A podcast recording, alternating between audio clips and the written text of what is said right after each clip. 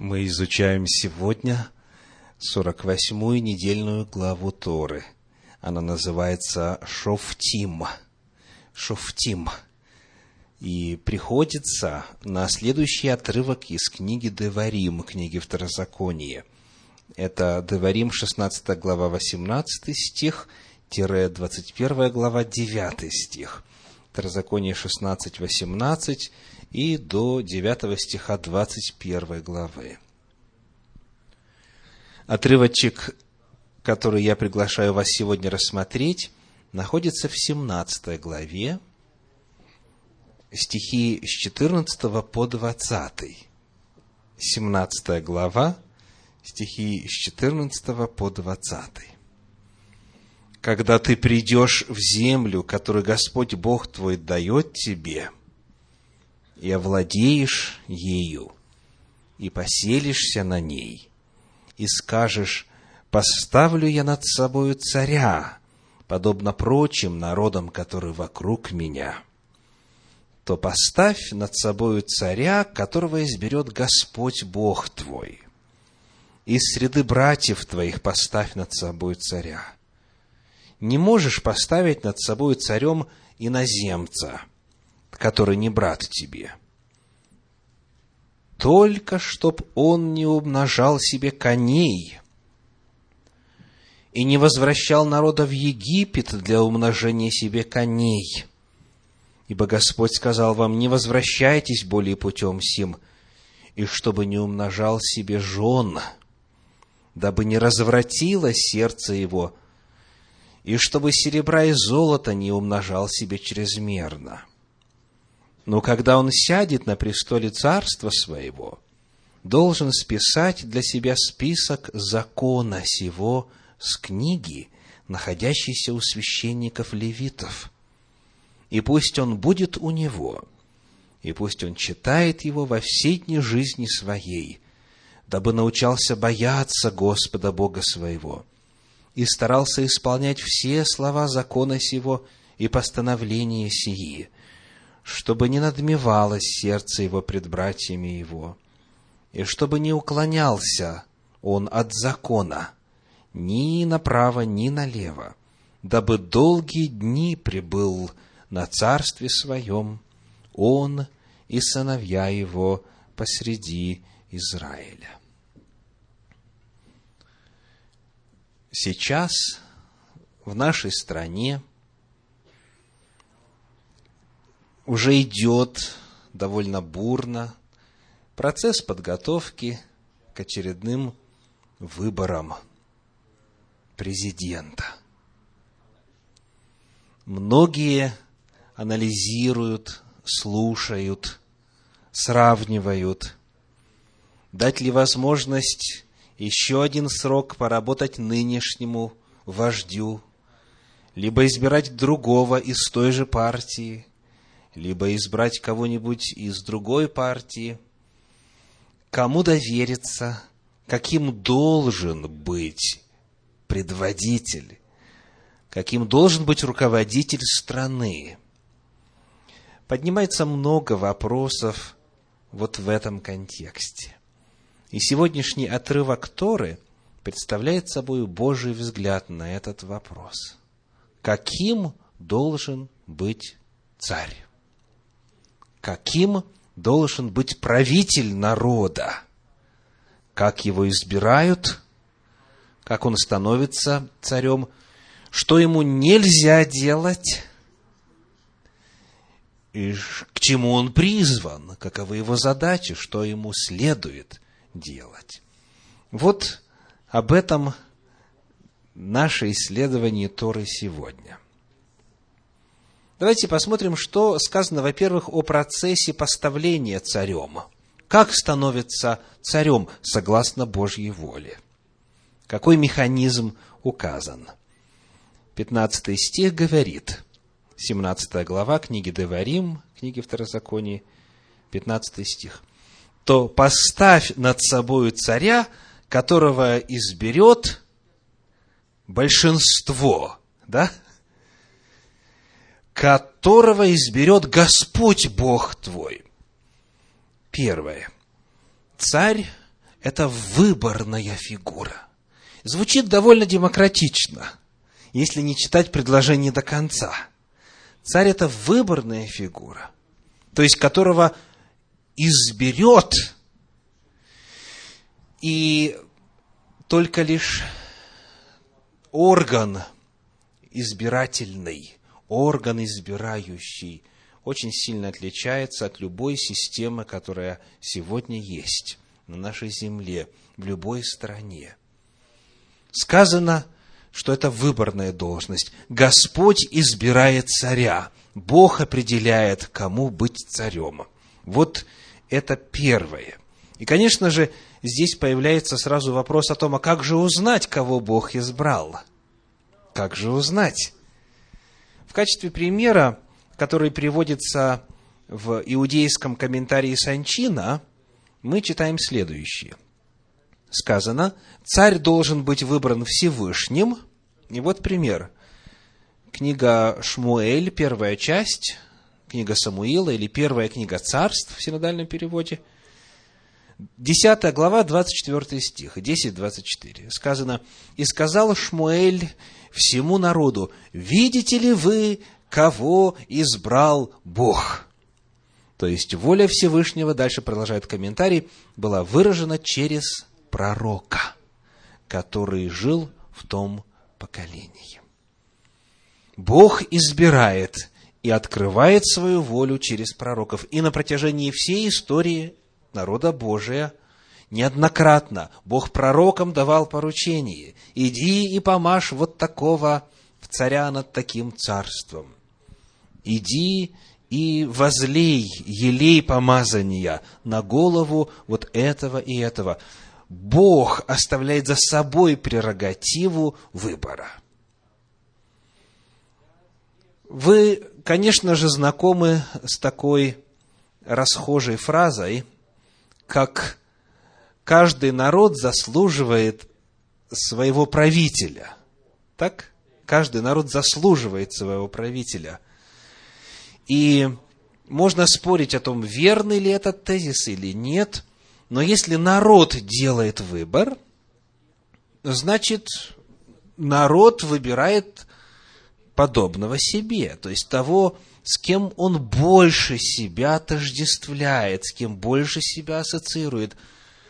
Но Бог желает избирать царей. И сегодня, к сожалению, эта личность из процесса выборов кардинально устранена.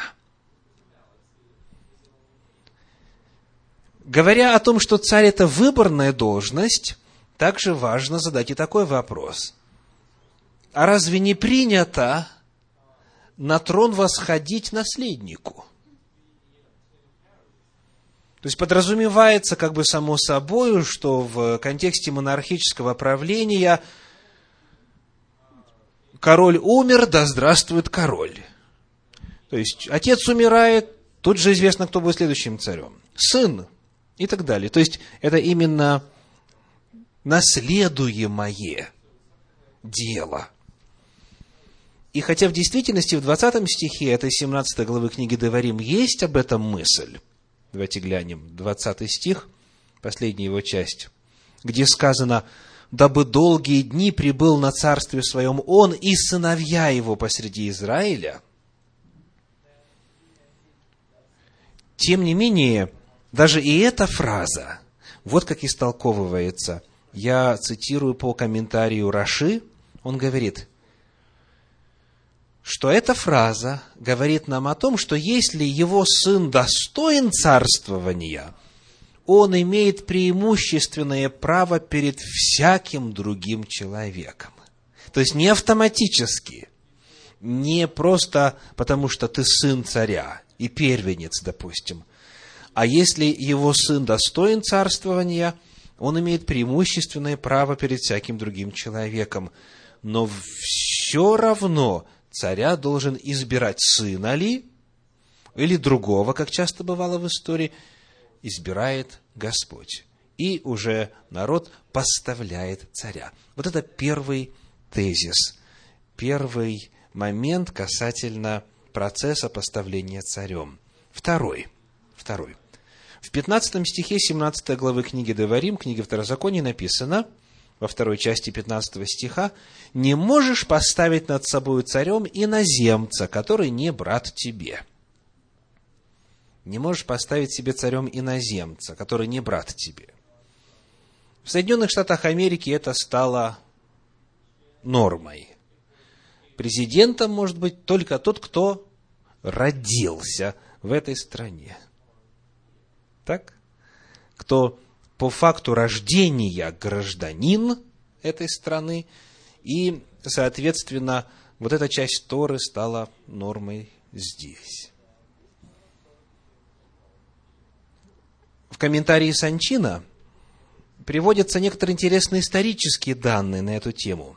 В конце периода второго храма римляне возвели на престол Иудеи своего ставленника.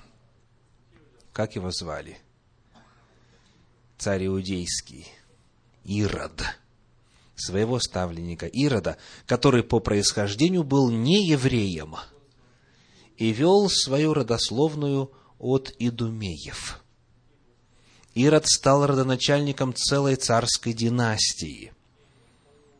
Один из его потомков, Агриппа I, читая эти строки во дворе храма в конце седьмого года, прослезился, осознав, что он недостоин престола царя Иудеи. В Торе есть пророчество.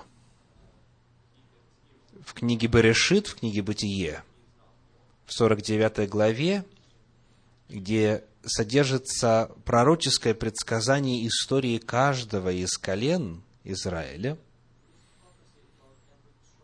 в отношении колена Иуды говорится, не отойдет скиптр от Израиля, доколе не придет примиритель.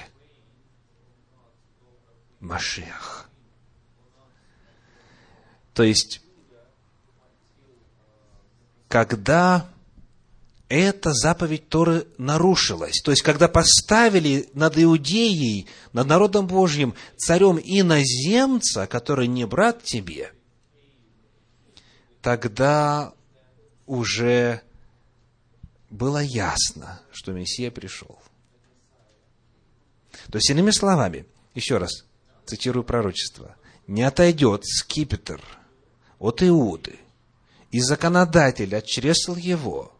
То есть, из колена Иуды всегда будут цари, доколе не придет примиритель.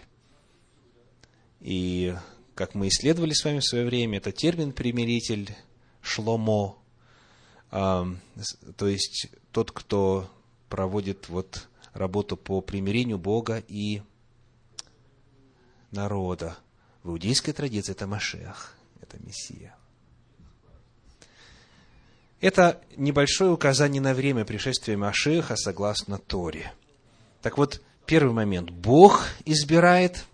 Второй момент – только должен быть из числа народа Божия. И более того, есть конкретное указание, из какого колена должен быть царь. Итак, мы с вами ответили кратко на вопрос о том, как становились царями. Теперь следующая секция в избранном отрывочке для исследования – это запреты для царя. Чего ему нельзя делать, будучи царем? В первую очередь, важно обратить внимание на начало 16 стиха. Посмотрите. Деварим 17.16. Сказано, только чтобы он не. Только. Вот это слово «только» – это частица в древнееврейском подлиннике звучит так. Рак. Только. Как пишет Гирш, исследователь Торы, частица «только» служит как бы противовесом, налагая на царя обязанность самоограничения, в первую очередь в областях, являющихся, как показала история, теми самыми скалами, о которые разбивалась добродетель царей. и, соответственно, счастье управляемых ими народов. Эти области, двоеточие, вожделение военной славы, женщины и богатство. Вот, согласно Гиршу, об эти скалы разбивалась добродетель многих царей на протяжении истории. И Тора именно вот в этих областях дает запрет и ограничения Богом избранному царю. Давайте посмотрим теперь по отдельности на эти три ограничения. 16 стих говорит, «Только чтоб не умножал себе коней и не возвращал народа в Египет для умножения себе коней, ибо Господь сказал вам, не возвращайтесь более путем сим». Почему нужно было не умножать коней? Комментарий Санчина отвечает, Тора оберегает сердце царя, чтобы оно не преисполнилось гордыни. Этот закон запрещает монарху держать хотя бы одного коня, который не используется для практических целей, а служит украшением царского выезда. Не сказано, чтобы не было коней, сказано, чтобы не умножал себе коней. Сколько царю нужно коней? Понимаете, очень простой вопрос, правда? То есть, не умножай себе коней. Если умножаешь, то это уже вопрос гордыни, и Тора, говорит комментарий, оберегает сердце царя. В книге Деварим, в книге Второзакония в 20 главе, здесь же рядышком, в нашей недельной главе Торы, в первом стихе сказано так. Второзаконие 20 глава, первый стих. Когда ты выйдешь на войну против врага твоего и увидишь коней, и колесницы, и народа более, нежели у тебя, то не бойся их, ибо с тобой Господь Бог твой, который вывел тебя из земли египетской. И вот в девятнадцатом псалме известный царь Израиля оставил такие слова, стихи 6 по 10, Псалом 19, стихи 6 по 10 мы возрадуемся о спасении Твоем, и во имя Бога нашего поднимем знамя. Да исполнит Господь все прошения Твои. Ныне познал я, что Господь спасает помазанника своего. Отвечая ему со святых небес своих могуществом, спасающей десницы своей, иные колесницами, иные конями, а мы именем Господа Бога нашего хвалимся. Они поколебались и пали, а мы встали и стоим прямо. Господи, спаси царя и услышь нас, когда мы будем взывать к Тебе. То есть, царь не должен полагаться на военную мощь, царь не должен полагаться на свои силы, на коней своих полагаться, потому что от Господа победа. Вот главная мысль, и вот какое отношение к силам своего войска и своему собственному престижу Тора желает сформировать в сердце царя. В 17 главе, 14 стих, говорит следующее, 17 глава, 14 стих, то есть мы возвращаемся к книге Деварим, Второзаконие 17, 14 когда ты придешь в землю, которую Господь Бог твой дает тебе, и овладеешь ею, и поселишься на ней, и скажешь, поставлю я над собой царя и так далее. Вот эти слова в комментарии Гирша передаются следующим образом. Эти слова, которыми начинается глава, рассказывающая о роли царей в Израиле, недвусмысленно констатируют с самого начала – что функция еврейского царя заключается не в том, чтобы завоевать страну или обеспечить за счет физической мощи безопасность Израиля в ней. Как эти слова об этом свидетельствуют? Сказано, что вопрос царя у вас будет стоять когда? Когда вы уже придете в землю, когда овладеете ею, когда поселитесь на ней, то есть, когда уже войны закончатся – вот тогда вы будете заниматься вопросом царя. Потому вот эти слова с самого начала говорят о том, что функция царя по Божьему замыслу в чем-то ином. не в консолидации сил и не в завоеваниях, не в военных действиях. Сказано, функция царя не в том состоит, чтобы увеличивать физическую мощь народа по отношению к внешнему миру. Землю Израилю дает Бог, не царь. И с его помощью Израиль покорит страну, и только под его покровительством он будет жить там в безопасности. Итак, первое ограничение какое? Чтобы не умножал себе коней, и чтобы не возвращал народа в Египет для умножения себе коней. Почему Египет упоминается? Поскольку именно оттуда лошадей продавали по окрестным странам. И этот факт затем упоминается в описании царствования Соломона – он эту заповедь как раз нарушил. Итак, первое ограничение, связанное с конницей. Второе, 17 стих, 17 стих 17 главы, «И чтобы не умножал себе жен, дабы не развратилось сердце его». На что запрет? На многоженство запрет появляется очень интересный вопрос. А сколько жен это много? Как бы вы сказали? Некоторые муж, мужья убеждены, что одна это уже много. С одной не могут совладать, так? Чтобы не умножал себе жен. Конечно же, здесь есть самые интересные мнения, в том числе и в иудейской традиции. Есть исследователи, которые считают, например, что максимум жен, максимальное число жен, которые дозволены, согласно воле Всевышнего, это 18. 18. Это максимально. Для царя имеется в виду. Это выводится из книги Шмуэль, вторая часть, из второй книги Самуила, в синодальном переводе вторая книга царств, 12 глава, 8 стих.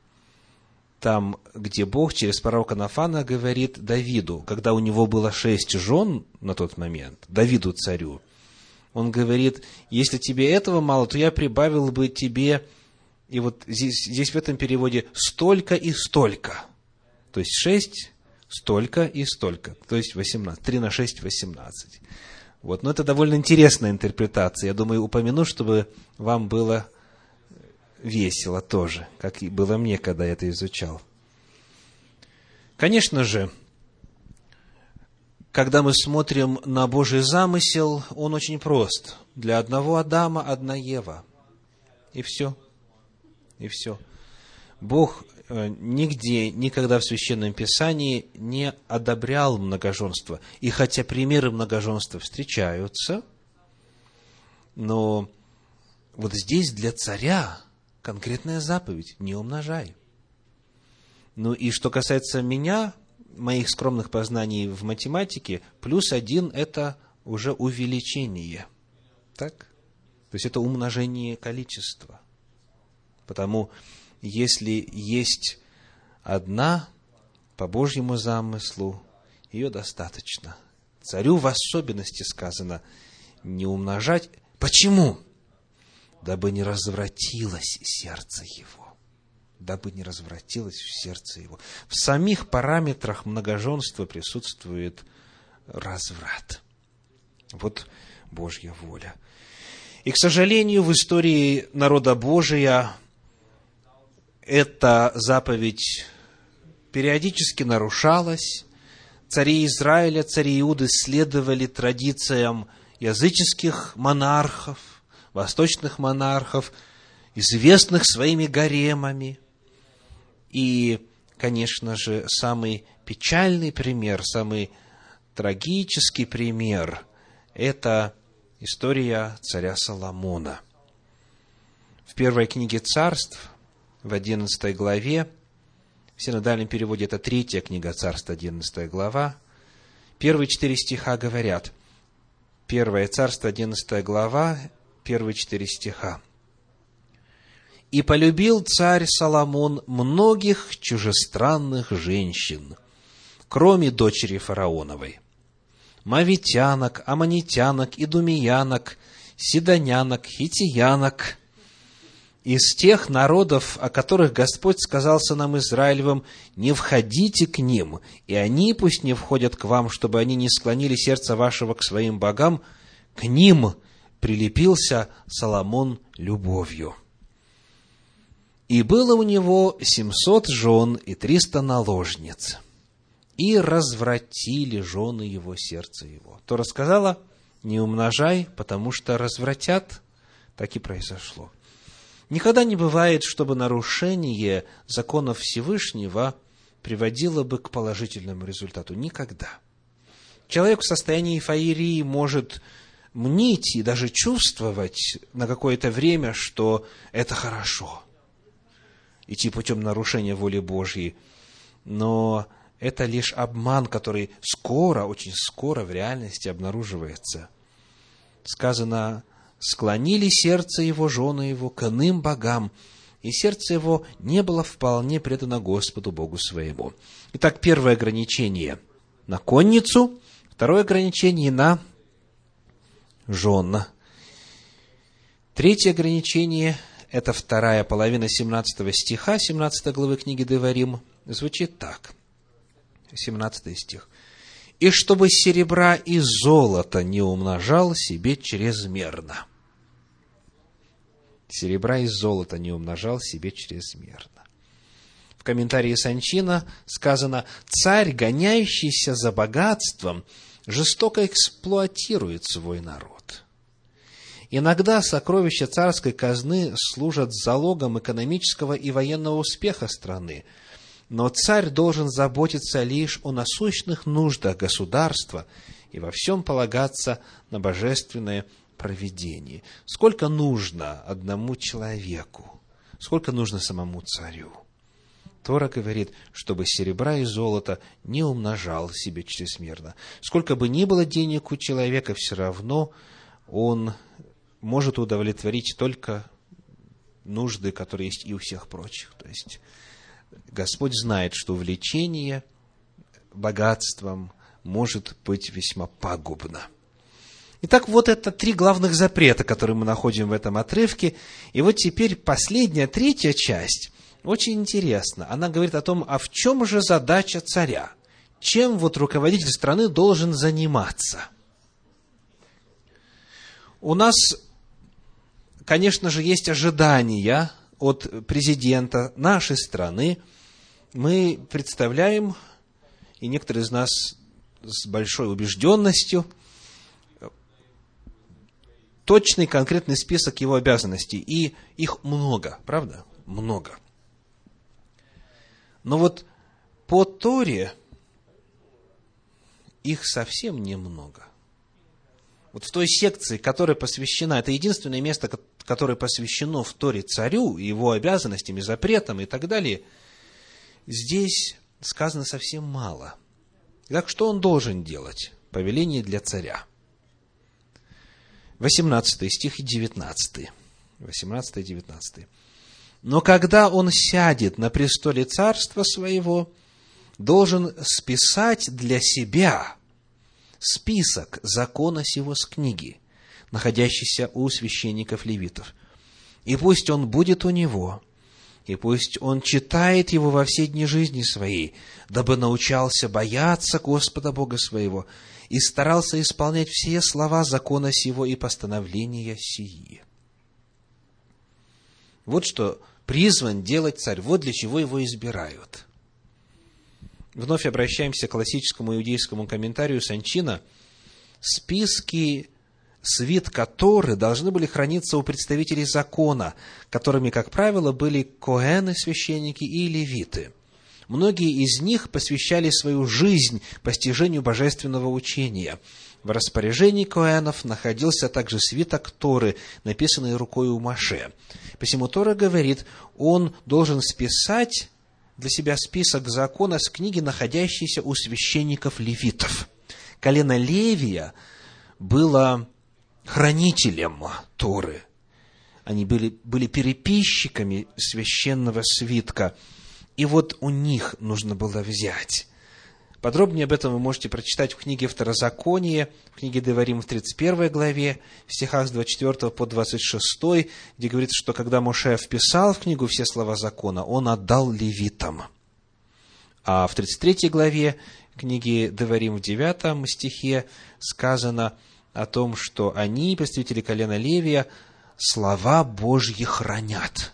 Вот им было вменено в обязанность заниматься сохранением священных свитков Торы – так вот, первое повеление какое? Что он должен сделать? Переписать для себя свиток Торы. Исследователь Гирш отмечает вот этот важный момент. Первое, что он должен сделать по вошествии на престол, это переписать для себя своей рукой копию свитка Торы. И многие обращают внимание на эту деталь. Тора так и говорит, он должен списать для себя спиток, свиток закона сего с книги. То есть, во-первых, он должен быть человеком каким? Грамотным. Грамотным. И, как мы знаем сегодня, процесс переписывания, свит который длится где-то около года. Около года. То есть, вот зашел на престол, началась работа царя. И речь идет о человеке, который занимается этим, как говорят в Америке, full time. То есть все свое время, это его работа.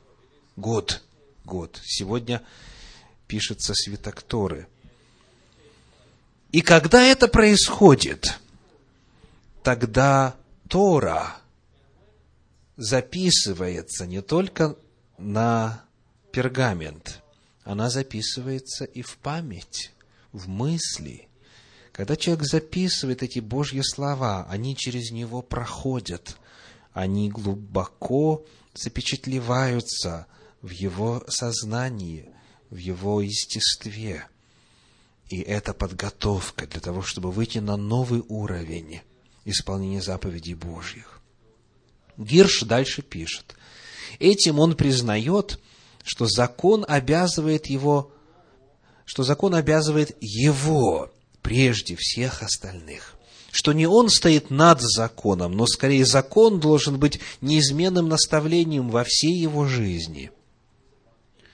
Что осуществление закона в народе – это его главная задача как царя – и что своим скрупулезным соблюдением закона и самоотверженной преданностью поставленным им задачам он подаст народу личный пример, как первый или главный сын закона. Это совершенно парадоксальное во свете современных понятий о функциях правителя указание на то, чем должен заниматься царь. Он должен заниматься изучением, вначале переписыванием и исполнением закона, чтобы быть примером, образцом в своем государстве для всех прочих. Дальше читаем у этого же комментатора следующее. Функция царя будет в том, чтобы выделяться среди всех особой верностью закону, лично блистать во всем нравственном благородстве этой преданности закону сам, исполненный духом своей миссии, он будет полагать своей задачей заразить этим духом умы и сердца всех своих подданных, их мысли, слова, поступки, и употребить силу своего слова, свой личный пример и личный престиж для борьбы с тем, что оскверняет этот дух. Итак, вот что должен делать царь. Он должен переписать и, как мы читали в 19 стихе, пусть он будет у него, и пусть он читает его во все дни жизни своей, дабы научался бояться Господа Бога своего и старался исполнять все слова закона сего и постановления сии.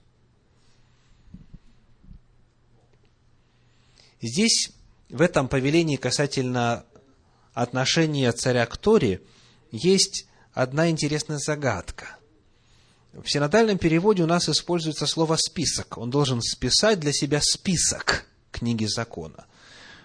И вот это слово «список» в древнееврейском «мишне», «мишне» имеет несколько значений. Из древнееврейского на английский переводится так. Мишне – это double, copy и second. То есть double – двойной, копия и второй. И вот в зависимости от того, какое слово избрать, соответственно, и получается разный итог. Если это просто копия, то тогда понятно, что он у себя оставляет то же самое, что есть у левитов-священников. Однако, коль скоро слово «мишне» имеет значение «double», это первое значение, двойное, то в Талмуде, соответственно, чтобы никак не урезать волю Божью, сказано так, два свитка Торы. То есть он должен написать два свитка Торы. Один хранится в его сокровищнице дома. Дальше я цитирую по Талмуду, раздел Санхедрин, 21 часть. Один хранится в его сокровищнице, а другой входит и выходит с ним вместе. То есть свиток сопровождает его повсюду. Где бы он ни был, где бы он ни находился, всегда Тора с ним. В Священном Писании, в Танахе, есть, по крайней мере, один пример того, как вот эти заповеди о цели избрания царя реализовывались на практике в самом начале царствования. Это отрывочек из второй книги царств, в синодальном переводе четвертой книги царств. Одиннадцатая глава, стихи с 10 по 12. 11 глава, с 10 по 12. «И раздал священник сотникам копья и щиты царя Давида, которые были в доме Господнем, и стали скороходы, каждый с оружием в руке своей, от правой стороны дома до левой стороны дома у жертвенника и у дома вокруг царя. И вывел он царского сына, и возложил на него царский венец, и украшения, и воцарили его, и помазали его, и рукоплескали, и восклицали, да живет царь. Здесь есть одно интересное слово в синодальном переводе, которое нуждается в прояснении. Запомнили ли вы, что возложили на царя в процессе коронации? Венец царский и по синодальному переводу украшения. Однако, когда мы с вами открываем иные переводы, в частности, перевод на английский язык, New International Version говорит, что первосвященник brought out the king's son, вывел сына царя, and put the crown on him, и возложил венец на него. Дальше сказано, he presented him, он дал ему with a copy of the covenant. Он дал ему копию завета. And proclaimed him king. И провозгласил его царем. То есть возложил корону и дал ему, вручил ему копию завета. И в действительности, когда мы смотрим в подлинник, там вместо слова «украшения» стоит и используется древнее еврейское слово «эдут», которое так и переводится «свидетельство». То есть, это термин, который описывает десять заповедей и, в принципе, заповеди Господни. Иными словами, когда мы смотрим, как царь начинал свое царствование, вот с чего оно в действительности начиналось и по повелению Торы, и реально в жизни. К сожалению, далеко не у всякого, и не у каждого, и не у всех царей народа Божия. Если бы все были верны Торе, то тогда история была бы совершенно иной. Как бы то ни было, перед нами вот иллюстрация того, каким образом это происходило, когда цари были послушны. И вот еще на тему о Торе из э, исследования Харпера он пишет, «Всякий раз, когда цари Израиля сбрасывали с себя ярмо Торы и начинали пренебрегать ее принципами, основанными на стремлении к справедливости, тут же у них проявлялись все отрицательные черты восточных правителей, власть которых всегда основывается на жестоком деспотизме. Распространение в обществе пренебрежительного отношения к бедным и невнимание к их нуждам, гордыня, коррупция, бесконтрольность в ведении общественных дел были моментальной реакцией на падение морально-нравственного уровня царя. Именно об этих грехах постоянно говорили пророки Израиля, обращавшиеся к царям в то время, когда ухудшающееся положение еще оставляло надежду на исправление дел. Всякий раз, когда царь не следовал Торе, страна, страна бедствовала. И второй момент, который отмечен в отношении того, чему Бог призывает царя, мы находим здесь, в 17 главе книги Второзакония, в качестве следствия знакомства с Торой, но тем не менее отмеченного отдельно в 20 стихе, сказано так – 20 стих 17 главы книги Деварим. «Чтобы не надмевалось сердце его пред братьями его, и чтобы не уклонялся он от закона ни направо, ни налево, дабы долгие дни прибыл на царстве своем он и сыновья его посреди Израиля». Вот эту фразу хочу подчеркнуть. «Чтобы не надмевалось сердце его пред братьями его». И здесь несколько кратких высказываний – толкователей. Рамбан об этом говорил так. Если гордыня вменяется в вину царю, то можно представить, каким тяжелым преступлением она является для обычного человека.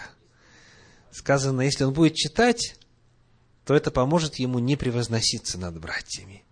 Если гордыня вменяется в вину царю, то можно представить, каким тяжелым преступлением она является для обычного человека. Ну а комментарий Санчин обращает внимание на фразу «над братьями его» и говорит «подданные царя никто иные, как его братья, не слуги, не холопы, да, не черни, а братья». Вот параметры взаимоотношений. Хотелось бы иметь такого царя, правда? Хотелось бы иметь такого царя. Сегодня мы довольно много узнали о Божьем чудном замысле. Можно только представить, что было бы, если бы наша страна и все страны Земли жили по Торе. Какая была бы благодать! Мы, естественно, отвечаем в первую очередь за себя. И пусть эти принципы, которые мы изучили сегодня – станут реальностью и в нашей жизни. Потому что практически все, что здесь сказано, насущно для любого из нас. Да благословит вас Всевышний. Аминь.